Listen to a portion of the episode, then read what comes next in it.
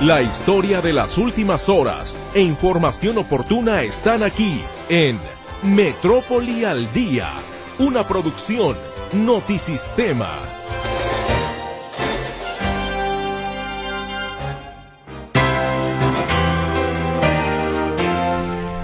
Qué gusto me da saludarle en este espacio informativo Metrópoli al Día, el cual estamos iniciando en este instante, a mitad de la semana y en el último día del primer mes del año, 31 de enero de 2024.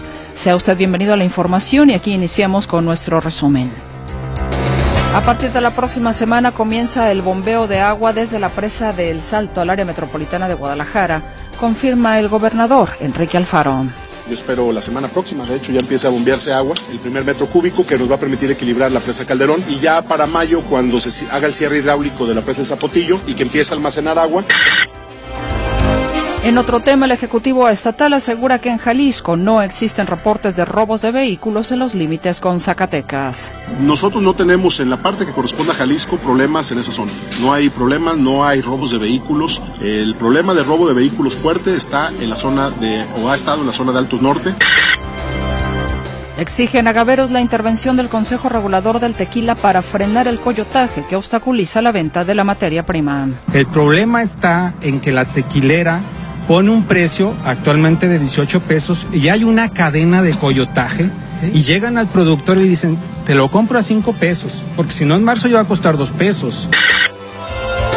El colectivo Madres Buscadoras de Jalisco localiza una vez más restos humanos en el río Santiago, en los límites de Zapopan, ex Lahuacán del Río.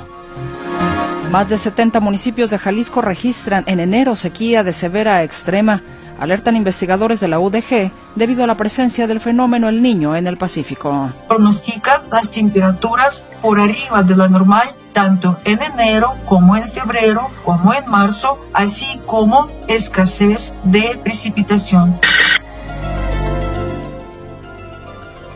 Advierten especialistas sobre el aumento de noticias falsas durante el proceso electoral que está en marcha. Entre las consecuencias que puede haber en la desinformación hay una menor participación en las urnas porque la gente no en todos los países es obligatorio votar. La Fiscalía Especial en Personas Desaparecidas interviene edificio en Zapopan tras recibir información anónima de la presunta existencia de al menos un cuerpo enterrado en el lugar.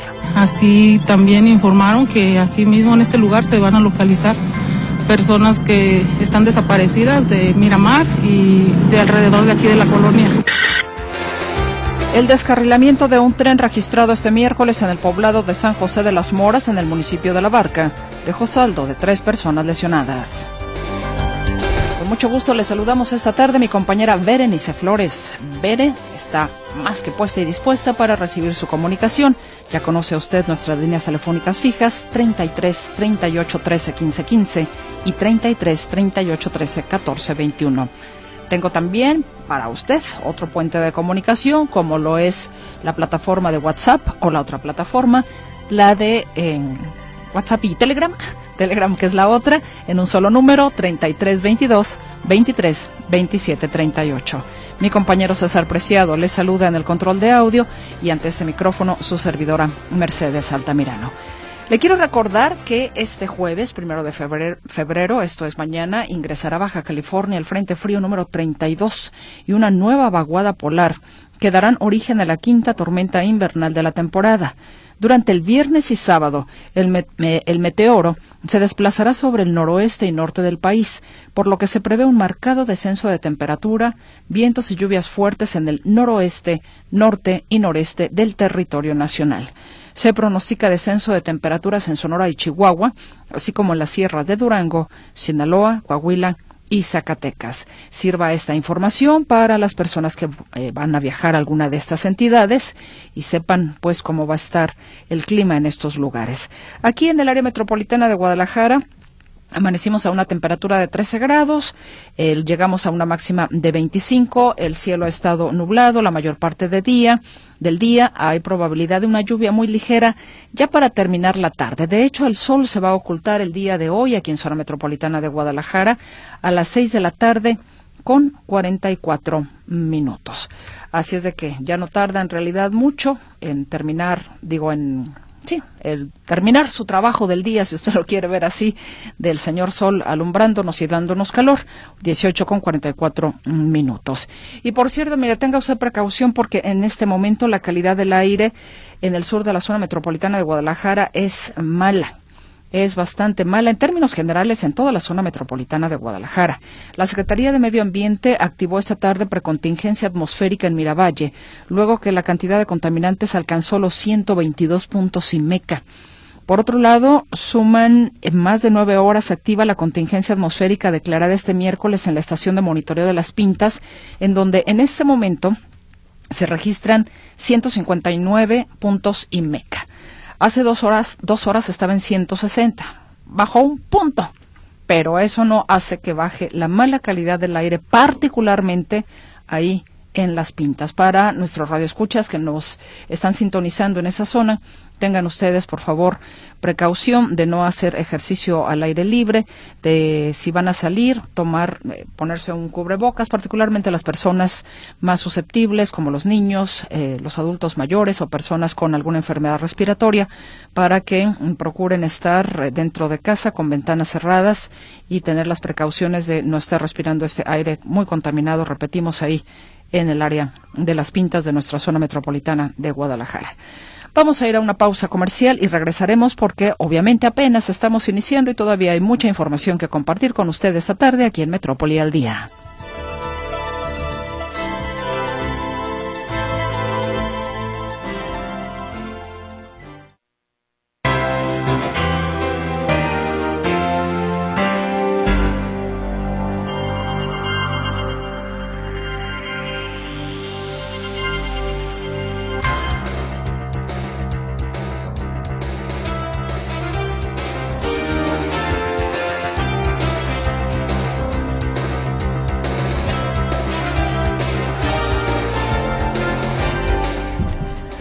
Estamos de regreso con usted y saludo con mucho gusto a mi compañero Héctor Escamilla Ramírez. El día de hoy, el gobernador del estado, Enrique Alfaro, habló sobre diferentes eh, temas que a continuación precisamente nos comparte Héctor y te escuchamos con atención. Buenas tardes.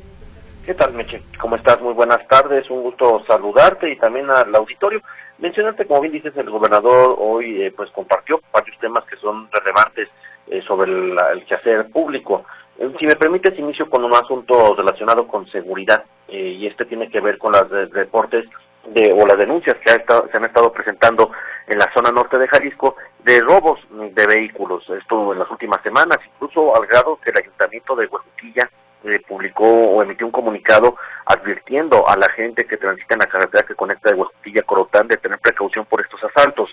El gobierno de Zacatecas incluso reaccionó sobre este tema Zacatecas publica un comunicado donde afirma que no es en Jalisco, no es en Zacatecas, sino es en Jalisco donde ocurren estos eventos, estos estos robos. Y bueno, finalmente el gobernador ya puntualiza sobre esta temática y, y explica eh, que, pues cuando menos dice, nosotros en la zona norte de Jalisco no tenemos reportes de robo. Aquí hay un tema interesante eh, para conocer un poco cuál es la situación que se presenta y por qué este dime y direte de quién le tocan o dónde se están cometiendo los robos. La realidad es que nuestros compañeros allá en la zona norte han documentado que son hasta, han ocurrido hasta una veintena de robos de vehículos por parte de grupos criminales que interceptan a la gente. Resulta que esta carretera que va de Huejuquilla a Colotlán se ubica en esta parte que mucha gente conoce como la manita de Jalisco, esta manita que sobresale, digamos, este lo ve el mapa de Jalisco, bueno, entonces está el municipio de Huejuquilla, luego está Mezquitic, luego la carretera se adentra a Zacatecas, pasa por Valparaíso, luego la carretera vuelve a salir, eh, vuelve a entrar a, Jalisco eh, y pasa por el municipio de Colotlán y luego entra finalmente hasta la zona de Montes Entonces digamos que está entrando y saliendo esta carretera. Para saber exactamente dónde están robándose los vehículos, bueno, la realidad es que es un problema de ambos estados. Entonces dice el gobernador que eh, pues ellos cuando menos no es en nuestro territorio donde ocurren estos robos, y pero sí se conoce que ha habido robos quizá en otras zonas, en, las, en, otras regiones de Jalisco.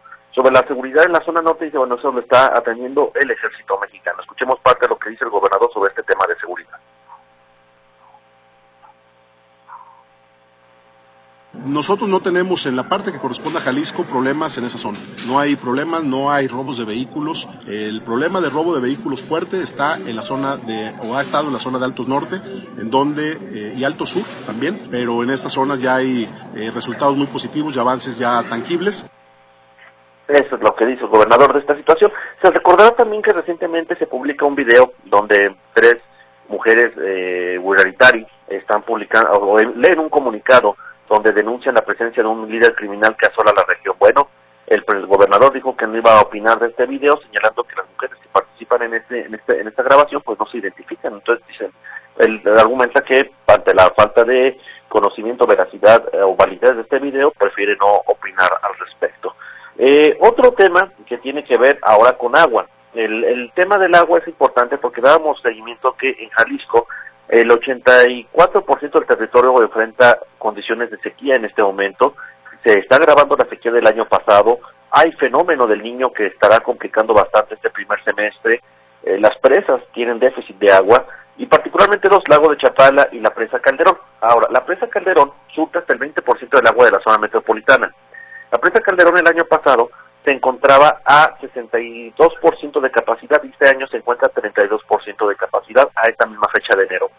Por tanto, sí hay preocupación por el tema del estiaje y cómo va a afectar esto en la zona metropolitana de Guadalajara, porque en 2021 la presa Calderón alcanzó el llenado de 13% y fue cuando hubo tandeos en gran parte de la metrópoli. El gobernador dice que ah, se están tomando medidas al respecto. En la próxima semana inicia el bombeo de la llamada eh, o el sistema de la, la red, el Salto Calderón. Estas dos presas de la red y el Salto estarán llevando agua a la presa Calderón porque se conectan a través del Río Verde y así es como van a tratar de mejorar el nivel de la presa Calderón para atender este problema de agua en la zona. Escuchemos lo que dice Enrique Alfaro sobre este tema del bombeo de la presa Calderón entra en operación ya eh, unos días más, yo espero la semana próxima, de hecho ya empieza a bombearse agua, el primer metro cúbico que nos va a permitir equilibrar la presa Calderón y ya para mayo cuando se haga el cierre hidráulico de la presa de Zapotillo y que empiece a almacenar agua, pues ya tendremos un respaldo eh, adicional.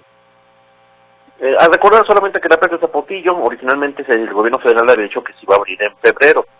No va a ser así, será hasta mayo. la realidad es que, digo, aunque lo vean en, abrieran en febrero, lo abran en mayo, la realidad es que no se va a llenar de golpe esa presa, o no va a llegar al nivel que se requeriría. ¿Por qué? Porque la presa eh, finalmente se, se, abriría todavía en temporada de estiaje. De hecho, si hace febrero o mayo, llueve poco, imposible que se llene. O sea, en realidad, los efectos o los beneficios que puede tener la presa de Zapotillo podrán verse hasta después del temporal 2024. Y bueno, de ahí nos pasamos al último de los temas que tiene que ver con movilidad, Meche, si me lo permites, y es sobre el macrobús. Recordemos que está el proyecto de ampliar el peribús, el peribús eh, de la eh, de, la zona de pues desde lo, donde termina en Barranca de Huentitán hasta Tonalá. Eh, sin embargo, se había anunciado que, bueno, tú recordarás que originalmente por el costo del proyecto se había dicho que eran 700 millones de pesos.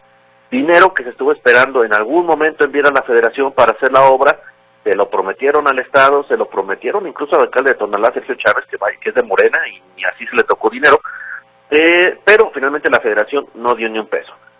El, va a haber va a haber ampliación del peribús a Tonalá, el dinero saldrá de la bolsa estatal, pero evidentemente pues va a tener que ser por partes. 234 millones en una primera etapa que será este año y de las 12 estaciones, de las, dos, las, bueno, las 12 estaciones que están programadas, solamente se van a construir tres. Tres estaciones son las que se van a estar llevando a cabo este año.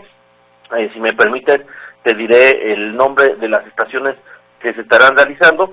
Eh, pero eh, lo que sí menciona el gobernador es que cuando menos este año la idea es que el peribús llegue hasta el centro de Tonalá. Habrá una estación, la primera será en la colonia Jalisco, la otra estará a la altura de la curva de los conejos, se llama de hecho la estación, y la otra se llama Emiliano Zapata, que es entrando a la cabecera municipal de Tonalá. Son las tres que se van a construir de las nueve, de las doce que están programadas. Vamos a escuchar parte de lo que dice el gobernador, ahora sobre el tema de mi macro periférico. Y bueno, le tocará al siguiente gobierno poder continuar con el resto de las estaciones para ir eh, alcanzando más puntos de este proyecto. Por ejemplo, las estaciones que quedan pendientes, José Alfredo Jiménez a la altura de Santa Cecilia, Academia de Policía, su nombre no dice, la estación Betania, eh, esto es a la altura del Betel, eh, luego yo, después de la estación Colonia Jalisco está una que se llama Zapotlanejo, que está en la colonia Zapotlanejo, luego Los Conejos, a la altura de San Gaspar, Matatlán, Coyula, Rancho de la Cruz, luego Emiliano Zapata, esa se va a construir, y después viene la estación Tonalá Centro. Lo que dice el gobernador es que también habrá algunas ah, obras eh, importantes, es decir, ya se van a confinar los 14.5 kilómetros de la ampliación, va a haber obras de rehabilitación en un tramo de periférico que todavía hace falta, intervención alrededor de las nuevas estaciones, es decir, en general eh, el, corredor ya va a estar funcionando, ya lo único que le va a tocar al próximo gobierno es acabar o poner más las, las estaciones faltantes. Además, para cerrar el circuito del periférico, del centro de Tonalá o de la estación centro Tonalá de mi, de mi macroperiférico, habrá camiones, esto el sistema ya existía, que estarán conectando, se metiéndose por eh, zonas de Tonalá para conectar con la estación de mi macroperiférico de carretera Chapala, entonces digamos que se cierra el circuito. Y además va a haber una nueva ruta de transporte eh, público que va a llevar de la carretera, de la estación del Peribús de carretera Chapala, hasta la estación de central camionera de la línea 3. Entonces, digamos que van a estar interconectados con transporte público eh, eh, las rutas de transporte masivo. Por lo pronto, este proyecto, eh, la, el Peribús, la ampliación, ya inicia en el mes de marzo. Esta es la información, Meche. Muy buenas tardes. Bueno, pues hoy se despachó con los temas el gobernador Enrique Alfaro, Héctor. Hubo surtido variado más que en las galletas. Muchas gracias, Héctor. Hasta luego, buena tarde. Que estés muy bien, Héctor Escamilla Ramírez, tan ocurrente. Bueno, pues seguimos con más información. Hablemos ahora sobre el tema del COVID. Aunque la mayoría de las personas con síntomas de enfermedad respiratoria no se está realizando pruebas para confirmar COVID, tranquiliza el hecho de que no se saturen los hospitales. Así lo considera la jefa del Laboratorio de Diagnóstico de Enfermedades Emergentes y Reemergentes de la UDG, Alejandra Natalie Vega Magaña tenemos un subregistro. Claro que sí tenemos un subregistro del número de casos positivos por COVID-19, sin embargo, un dato alentador es que no estamos teniendo los hospitales saturados, ¿no? Sin duda, ese es un dato alentador. Vega, Vega, Magaña confirma que desde noviembre la variante Pirola está en el 80% de los casos confirmados de COVID-19. Recomienda aislarse por cinco días en caso de que su prueba resulte positiva. Por otra parte, también señala que con el arribo de las temperaturas cálidas, el crecimiento que ha tenido en los últimos tres meses el COVID-19 en Jalisco será todavía más sutil. Vamos a escuchar de nueva cuenta a Alejandra Natalí Vega Magaña, jefa del Laboratorio de Diagnóstico de Enfermedades Emergentes y Reemergentes de la Universidad de Guadalajara. Sí, lo que hemos visto en años anteriores es que donde tenemos siempre un pico importante de, incremento de casos es en, la terapia, en la, en la temporada invernal, pasando eh, estas etapas frías, por ejemplo en febrero, marzo, que la temperatura incrementa, disminuyen de una manera muy considerable los casos por COVID-19. Ahí está pues entonces lo que señala Alejandra Natalie Vega en torno a este tema y de cualquier forma pues llama a la población a cuidarse, a vacunarse y a realizarse pruebas en caso de síntomas de enfermedad respiratoria. Pues sí, en realidad el frío pues ya no le falta mucho. Ciertamente ayer y hoy tuvimos un clima un poco raro, nublado, ¿no? Inclusive con un pronóstico de lloviznas muy ligeras, en fin, pero sí, ciertamente todavía en la mañana se siente un poquito el frío y de cualquier manera el hecho de los cambios a veces eh, bruscos, estar en la calle con el calor, entrar quizás a un aire acondicionado o salir del aire acondicionado al calor, esas cosas son las que, bueno, alcanzan a perjudicar. Pero toma en cuenta que inclusive también, bueno, las gripas se pueden dar en tiempo de calor, porque efectivamente buscamos el aire acondicionado y del aire acondicionado salimos al calor o luego viceversa y pues eso también afecta a nuestras vías respiratorias. En fin, hay que hay que estar eh, alertas y ser precavidos. Pasemos ahora a otros temas. Fíjese que una de las cosas que hemos puesto en los diferentes espacios de Metrópoli, de Radio Metrópoli, eh, sobre la mesa, es justamente esto de las noticias falsas. Usted sabe que ya con las elecciones, y no es algo nuevo, Desafortunadamente, a veces los candidatos están más preocupados por eh, desprestigiar al de enfrente que por eh, realizar su chamba buscando darle a conocer a la gente sus mejores bondades y virtudes, ¿no? Parece ser que el tema se convierte en un ring. O siempre ha habido digamos, estos, estos pleitos. Pero ahora las redes sociales contribuyen también de una manera muy importante a las famosas noticias falsas o fake news, como se conoce, digamos, a nivel mundial. Es por eso mismo que habrá que ser, quizás ahora más que nunca, muy selectivos, eh, checar lo que estamos viendo, lo que estamos escuchando, lo que consumimos en las redes sociales en materia informativa en estos, eh, en estos tiempos de elecciones, porque seguramente surgirá, y ahora con la inteligencia artificial, como hemos visto, que inclusive pues ya víctimas importantes. Ahí tiene al presidente de la República anunciando que era, ah, haciéndole la inteligencia artificial diciendo o invitando a la gente a que se sumara como socio de Pemex, lo cual no es cierto. Y bueno, así podríamos poner un montón de ejemplos, ¿no? Entonces, bueno, es muy factible que este tema de la inteligencia artificial, las, las fake news, revuelvan enloden un poco más el tema de la información de la que tendremos que pasar por bastantes filtros, me parece, para poder tener efectivamente lo que es realmente verdadero. Y mire, la desinformación, y esto obviamente genera desinformación, y esta desinformación en procesos electorales como los que registrarán este año una treintena de países, entre ellos el nuestro, México, provoca desconfianza y por ende el riesgo de alejar a los ciudadanos de las urnas. Así lo advirtió la periodista Elodie Martínez, coordinadora de las formaciones en investigación digital en el mundo para la Agencia Internacional de Noticias AFP, al impartir la masterclass sobre la verificación de hechos en la era digital, como parte de las actividades para celebrar el 13 aniversario de Canal 44 de la Universidad de Guadalajara. Aquí escuchamos parte de lo que expuso en relación a este tema de las noticias falsas y lo que puede incidir en las elecciones. Entonces, eh, vemos que la desinformación no solo, eh, digamos, queda ceñida a las redes sociales y al, espacio digital, sino que eh, también en política puede tener repercusiones muy graves, violentas y que pueden desestabilizar un país en, la vida real.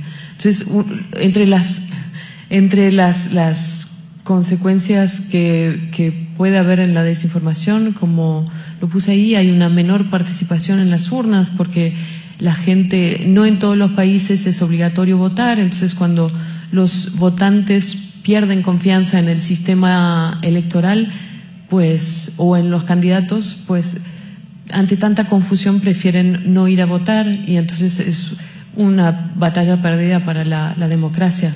También la multiplicación de acusaciones de fraude y de corrupción contribuyen a fragilizar la democracia y a todos los procesos eh, electorales que deberían constituir como los pilares sólidos de, una sociedad. ¿no? Como bien lo introdujo Gabriel, en México en 2024 eh, se, se juegan unas elecciones sumamente importantes las últimas cifras que vi eran de más de 100 millones de votantes, es un montón. Eh, a nivel global este año también es decisivo. En la Unión Europea tenemos elecciones, en Gran Bretaña, tenemos en Estados Unidos, en India. Hay más de 2.000 millones de eh, electores que van a ir a las urnas en 2024 y eh, por eso es sumamente importante este año que los periodistas y los futuros periodistas aprendan eh, herramientas digitales de verificación que complementen todos los conocimientos tradicionales que aprendemos en la universidad, que son igualmente esenciales, eh, no porque uno aprenda herramientas digitales deba dejar a un lado todos los, los, pilares del periodismo que aprendemos, la teoría de la comunicación, eh, las 5W, todos estos elementos que aprendemos de verificación, de cruzar fuentes, siguen igualmente importantes, pero a eso ahora tenemos que sumarles un dominio de algunas herramientas eh, que están a disposición del público, que son abiertas, gratuitas, para eh, verificar además los contenidos de tipo digital, creados digitalmente, manipulados digitalmente y que circulan a una velocidad nunca antes vista porque la credibilidad de la prensa está en juego. Los medios de comunicación tienen que ir cada vez más rápido. Hay lo que advierte la periodista Elodie Martínez y señala también que la migración, crisis sociales, económicas, sanitarias y procesos electorales son los principales blancos de la desinformación. Y justo, como ya se lo decíamos a usted en la introducción, este 2024 es un año clave en el mundo por esa treintena de países, entre los que se incluye México, que tendremos elecciones presidenciales. Antes de irnos a la pausa comercial, respondiendo por aquí algunos de nuestros amables radioescuchas que quieren saber cuándo les toca su eh, ayuda del bienestar. En el caso de Argelia Quesada, ella quiere saber cuándo le toca a la letra Q. Con mucho gusto, Argelia, la letra Q le estarán depositando el viernes 26 de febrero. Viernes 26 de febrero. Pedro Guzmán quiere saber de la G. La G van a depositar el martes 6 y el miércoles 7 de febrero. Repito, martes 6 y miércoles 7 de febrero. Y por último, el señor Jesús Mejía, la M. La M la van a depositar en marte, el martes 13 y miércoles 14 de febrero. Tenemos que hacer una pausa. Ya volvemos.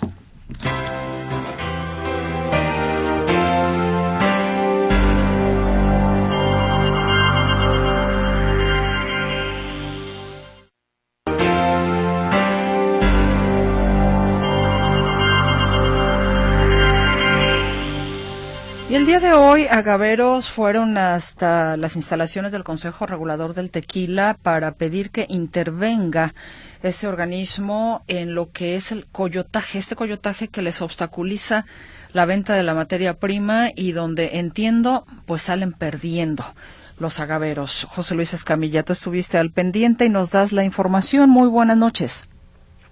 ¿Qué tal, Mecho? ¿Cómo estás? Buenas tardes. Un saludo para ti, para todo el auditorio. Fue un grupo de aproximadamente 40 agaveros de diferentes municipios, productores de agave de diferentes municipios, quienes fueron a plantearle una incomodidad que tienen al Consejo Regulador del Tequila. Bueno, un par de incomodidades.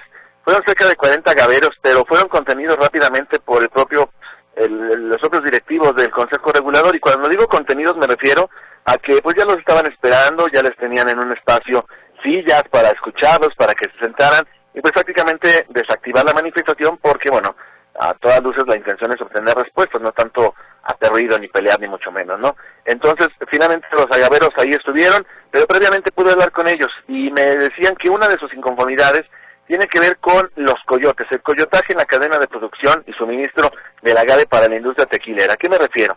Que ellos no pueden tener contacto directo con los tequileros, tiene que ser a través de un montón de coyotes, un montón de intermediarios, que obviamente va generando eh, pérdida económica en lo que ellos pueden vender el agave. Eh, escucharemos a continuación uno de los testimonios explicando lo brutal, Meche, que, llega a ser ese tema de la cadena de producción de agave y que, si me apuras, ocurre con muchísimos otros productos del campo, ¿eh? Pero ahorita que estamos hablando particularmente del agave, esa es la situación. Escuchamos a continuación a este productor. El problema está en que la tequilera pone un precio actualmente de 18 pesos y hay una cadena de coyotaje y llegan al productor y dicen, te lo compro a 5 pesos, porque si no en marzo iba a costar 2 pesos. Entonces, ¿qué pasa? Las autoridades y el gobierno dicen, no, es que no nos metemos a regular el precio porque esto es oferta y demanda.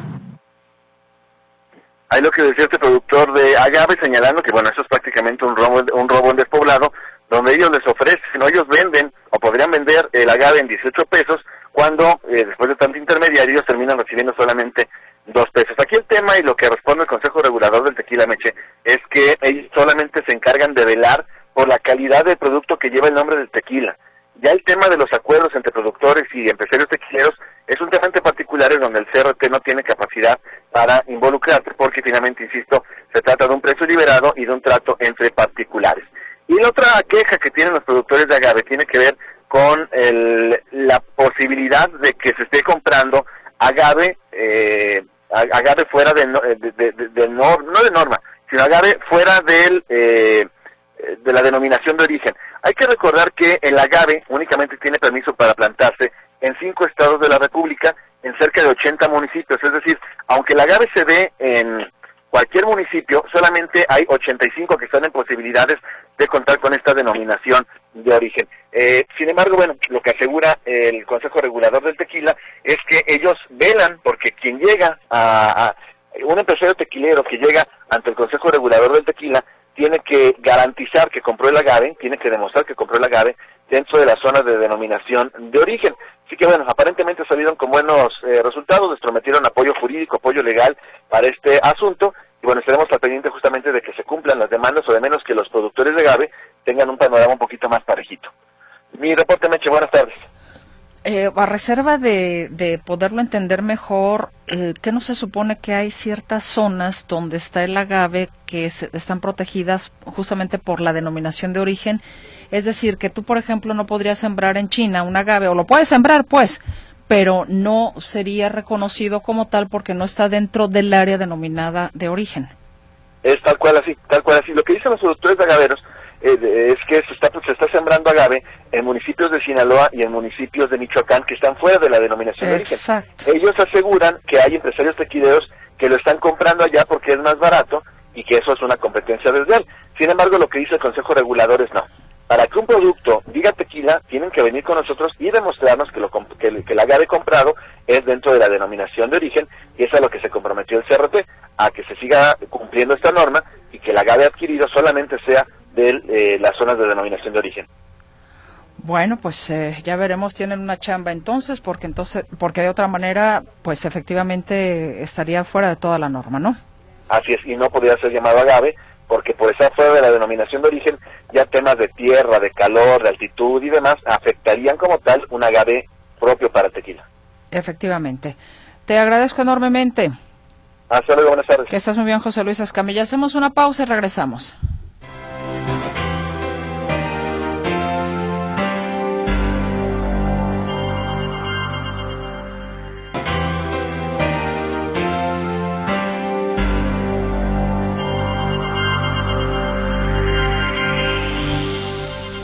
Regresamos con usted y vayamos ahora con asuntos eh, políticos o de partidos. ¿Qué está sucediendo en el PRD?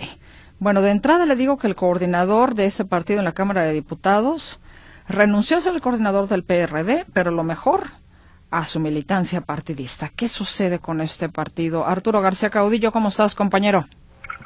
¿Qué tal, Mercedes? ¿Cómo están?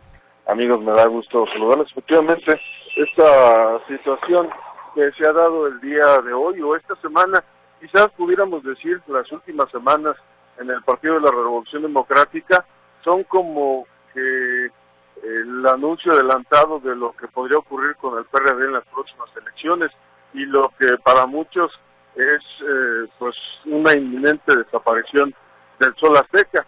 ¿Por qué? Primero porque la mayoría de quienes integraban el PRD se fueron a Morena poco a poco a partir de que se creó este instituto político y después los pocos que quedaron pues han eh, comenzado a tener diferencias eh, y, a esto hay, en buena medida hay que eh, pues mencionar que la coalición con el, el, PRI y el PAN pues ha sido en buena parte culpable de esta situación por ejemplo, en el caso del coordinador de los diputados del PRD, Luis Espinosa Cházaro, que hoy renunció a la coordinación y a su militancia partidista, porque eh, pues él aspiraba a ser candidato de la oposición a la jefatura de gobierno de la Ciudad de México. Sin embargo, pues fue una decisión popular la que eh, pues terminó por darle a Santiago Tabuada, el alcalde con licencia de Benito Juárez aquí en la capital, eh, el, que va a ser el candidato. Y Luis Espinosa Cházaro, que dice él había eh, levantado la mano porque la propia dirección del PRD se lo había pedido. Eh, Jesús Zambrano, que es el presidente nacional, de acuerdo a lo que el propio Espinosa Cházaro dijo, le solicitó que pues dejara todo lo que tenía y se apuntara como, como precandidato. El caso es que al final de cuentas no hubo una selección, hubo una designación, hubo un dedazo. Marco Cortés, presidente del PAN, Alito Moreno, presidente del PRI, y el propio Jesús Zambrano optaron por la opción de Santiago Tabuada, porque decían que estaba mejor en las encuestas. Entonces, pues hoy, eh, ante todo esto, Jesús Espinosa Cházaro decidió renunciar, repito, a la coordinación de los diputados del PRD y a su militancia partidista. Vamos a escuchar justamente las palabras de Jesús, eh, de Luis Espinosa Cházaro. La verdadera causa para dejar la coordinación del PRD es que Zambrano ha dicho que conmigo la interlocución se torna imposible, son palabras literales. Y siendo el grupo parlamentario tan solidario conmigo siempre, le tengo un gran respeto a todas y todos los diputados del PRD, es por eso que es mejor retirarme. Y renuncio al PRD porque fue Jesús Zambrano quien impulsó la idea de que yo fuera a la precandidatura del PRD a la ciudad. Sus palabras fueron que hacía falta una nueva figura en la Ciudad de México y que me desplegara. Y pues bueno, lo que hizo fue, repito, incluso dentro del mismo eh, movimiento de oposición, él estaba integrado al comité que iba a tomar decisiones en torno a la campaña de Xochitl Galvez, pero pues como le pidieron que se hiciera un lado, pues se hizo un lado, y ahora dice, pues le salieron con que iba a ser Santiago Tabuada el candidato de la oposición, así es que eso no le gustó, lo estuvo analizando, ya lo había mencionado incluso la semana pasada junto con el otro coordinador del PRD, pero en el Senado, Miguel Ángel Moncera, que veían muy complicada la situación para el PRD a grado tal que pensaban que pues si no elegían candidatos propios o si no postulaban eh, candidatos propios, pues podría desaparecerse el PRD en las próximas elecciones. Tienen una minoría de apenas tres eh, senadores, tienen una minoría de apenas 12 diputados, entonces dice, pues si esto no se pierde, se va a perder el registro y el PRD pues va a terminar desapareciendo. Así es que, eh, pues por eso es que renunció. Pero de inmediato vino la respuesta por parte de Jesús Zambrano, el presidente nacional del Sol Azteca, porque la conferencia de Cházaro fue en el mismo lugar donde se llevó a cabo la plenaria de los periodistas, tanto, tanto diputados como senadores, y entonces vamos a escuchar lo que le respondió, porque dice Jesús Zambrano que todo fue un berrinche de Luis Espinosa Cházaro. Escuchemos a Jesús Zambrano. Pues no, no tienen razón en eh, sus reclamos. Eh, y en todo caso de él habla de congruencia. Si, si el diputado Cházaro fuera congruente, ya que renuncia al partido, debería renunciar también a la pluri, eh, que, a la que llegó por el partido, al que ahora ya no quiere, por eso renuncia. Entonces, eh, eso sí sería muy congruente. Fue berrinche, presidente. ¿Quién fue berrinche. Bueno, ahí está justamente, dice que fue berrinche el tema es que también eh, Luis Espinosa y ningún diputado y tampoco ningún senador puede renunciar al cargo, son cargos irrenunciables. Lo único que puede hacer es solicitar licencia, pero renunciar al cargo no no se puede, eso no es posible por ley, porque insisto, son cargos irrenunciables. Y así las cosas, pues ya eligieron al nuevo coordinador, el, diputado Coacus, y eh, pues él tomará seguramente eh, tomó protesta el día de hoy y seguramente mañana que inicia el periodo ordinario de sesiones, pues ya estará al frente de la coordinación de este grupo parlamentario. Pero, pues sí, este tema eh, se pone escabroso porque eh, sí sería, si siguen las cosas como van en el PRD, pues serían las últimas patadas de ahogado que dé este instituto político. Y reporte, Mercedes. Pues imagínate nada más eso. Pero ahora, Cházaro eh, renuncia al partido, se suma otro, o se queda como independiente. ¿Cuál es, qué tiene prospectado? Hasta ahora no ha dicho qué es lo que pretende hacer. No dijo si se iba al PRI, al PAN, a Morena. Por lo pronto se queda como independiente. Eh, y, pero bueno, junto con él renunció otro diputado, uh, Marcelino se llama, eh, y por ahí hay otro par de eh, diputadas que amenazan también con dejar a este instituto político. Por lo menos tres estarían denunciando, o dos estarían denunciando junto con Cházaro el día de mañana. Decía que apenas tienen 12, le quitas tres, y pues ya prácticamente quedando las ruinas de este instituto político, el Sol Azteca, que todos, insisto, eh, la mayoría de quienes integraron, formaron, crearon este partido, pues se fueron a Morena. Eh, son muy pocos los que se fueron a otros partidos. La gran mayoría se fueron acompañando al hoy presidente de la República, eh, Manuel, Andrés Manuel López Obrador. A ver, renuncia Cházaro, eh, Marcelino y hay otras... Hay, alguien más, según me dijeron, sí, una diputada. Hay una diputada, entonces serían tres. Todavía no lo decidía y eh, por ahí ya mencionaba otra que estaba analizándolo. Entonces, este, Podrían ser cuatro, podrían ser cuatro. del PR de todos. Sí, son como lo, como el cuento de los elefantes.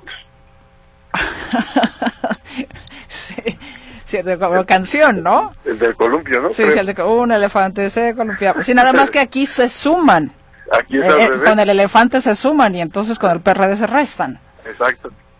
Bueno, la iba a cantar, pero creo que nuestra audiencia Es no tiene la culpa. Es, es la misma historia, pero en revés. pero al revés. Te digo que la iba a cantar, pero la audiencia no tiene la culpa de que yo no cante, sino que berré y no quiero que se me vayan. Sí, no, bueno, no, no. yo la verdad es que nunca te he escuchado, así es que No, no, ni te lo recomiendo, ¿eh? tampoco soy crítico de arte. Pues no sé. ¿Eh? Que tampoco soy crítico de música. Ah, ah, no, no, no, y- pero y- bueno. Y, no sabría pron- pronunciarme. No, no te lo recomiendo.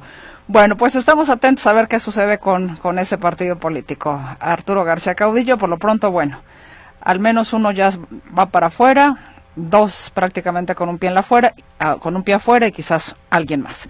Muchas gracias. Al contrario, hasta el rato. Hasta el rato que estés muy bien. Bueno, en fin, así las cosas. Nos vamos con, con otra información.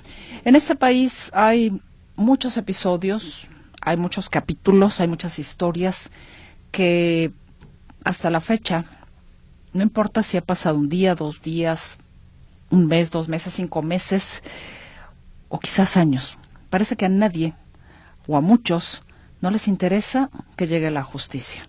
Y hay gente que todavía sigue clamando justicia ante situaciones realmente brutales que hemos vivido en nuestro país. ¿Recuerda usted hace 14 años aquello que sucedió trágicamente en Villas de Salvarcar, en Ciudad Juárez, Chihuahua? Mi compañero Ricardo Camarena lo recuerda. Villas de Salvarcar, un antes y un después en Ciudad Juárez.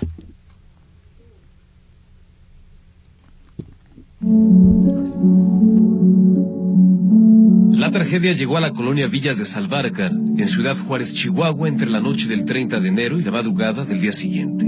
Una masacre que dejó una huella indeleble en esa ciudad y marcó la administración del entonces presidente de México, Felipe Calderón. Se cumplen 14 años de este hecho de violencia extremo y los familiares de las víctimas aún claman justicia y lloran a sus muertos.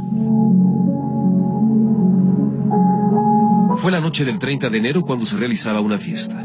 Era para celebrar el cumpleaños 18 de Jesús Armando. En la casa en la que se desarrollaba el festejo, se habían dado cita varios de sus amigos, en su mayoría del bachillerato Cebetis y algunos de la Universidad Autónoma de Ciudad Juárez. Al filo de la medianoche, un comando armado llegó al sitio y abrió fuego contra los asistentes. 15 jóvenes fueron asesinados, 10 más resultaron heridos. Los cadáveres quedaron tendidos en distintos puntos de la casa, en la sala, en los pasillos, en las recámaras en donde algunos habían intentado esconderse. La escena era brutal. Este es un testimonio recogido por Azteca, de una de las primeras personas en acercarse a esta vivienda. Yo salí y estaba uno, estaba recargado en un cofre de un carro que estaba ahí enfrente. Tenía, mire, aquí eran como cinco agujeros. Y la sangre así como... Dijo, aguanta, hijo, aguanta. Tras los hechos, la reacción del entonces presidente Felipe Calderón fue desastrosa. Acusó a las víctimas de ser presuntos delincuentes. que fueron cobardemente asesinados probablemente por otro grupo con quien sostenían, es una de las hipótesis que se investigan, cierta rivalidad. La masacre obligó al presidente a acudir a Ciudad Juárez. Ahí fue confrontado por Luz María Dávila. A ella le mataron a sus dos hijos esa noche. Tenían 16 y 18 años. Eran estudiantes, no pandilleros. Se lo dijo de frente tras aclararle que no era bienvenido. No puede ser que digan que ellos son pandilleros. No tenían tiempo para andar en la calle. Estudiaban y trabajaban. ¿Sí? Le apuesto que si usted le hubieran matado a un hijo, usted debajo de las piedras buscaba el asesino. Siendo que como yo no tengo los recursos, yo no los puedo buscar. En mi casa están tendidos, estamos en el novenario. Yo quiero justicia para mis hijos, pero los demás estudiantes, porque eran de 14 años en adelante, era una fiesta para un muchachito de 18 años. Póngase en mi lugar a ver qué siento yo, que yo no tengo a mis hijos. A 14 años de distancia, aún existen versiones encontradas en torno a este hecho extremo de violencia. Se hablaba de un ataque directo en contra de uno de los participantes de la fiesta, una agresión perpetrada por sicarios de grupos delictivos. Otra versión hablaba de una confusión. Esto exponía en sus primeras declaraciones una de las personas detenidas que habría ordenado la masacre. Me informaron que habían ahí unos este, doblados pertenecientes al cártel de Sinaloa. Entonces yo este, mando a los muchachos pues este, ya cuando están ahí me dicen que ya los tienen ubicados y pues se da la orden para que trabajen. ¿Y usted siente algo? Pues sí. Sí, pues cuando es así, pues son gente inocente, pues sí se siente, pues se siente uno mal. Lo cierto es que al día de hoy aún no hay certezas. Las autoridades dejaron tirado el tema, así lo reprochaba en entrevista con Milenio el defensor de derechos humanos Gustavo de la Rosa. Investigaron fuerte la primera semana y muy rápido se dieron cuenta, tuvieron toda la información de que había sido un homicidio ordenado por, por la línea. En términos reales dejaron de investigar. En términos reales, de verdad. Este, el expediente no avanzó. No investigaron más, no, no, no detuvieron a nadie más, ni siquiera para declaraciones.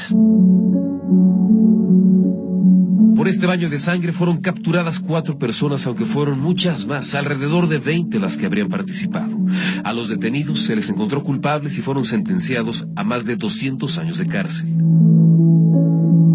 La tragedia de Villas de Salvarcar marcó un antes y un después en Ciudad Juárez, Chihuahua, y lo hizo también en México cuando esta violencia radical comenzó a dar una dimensión más precisa del clima de violencia en el que estaba, está inmerso el país. Notisistema, Ricardo Camarena.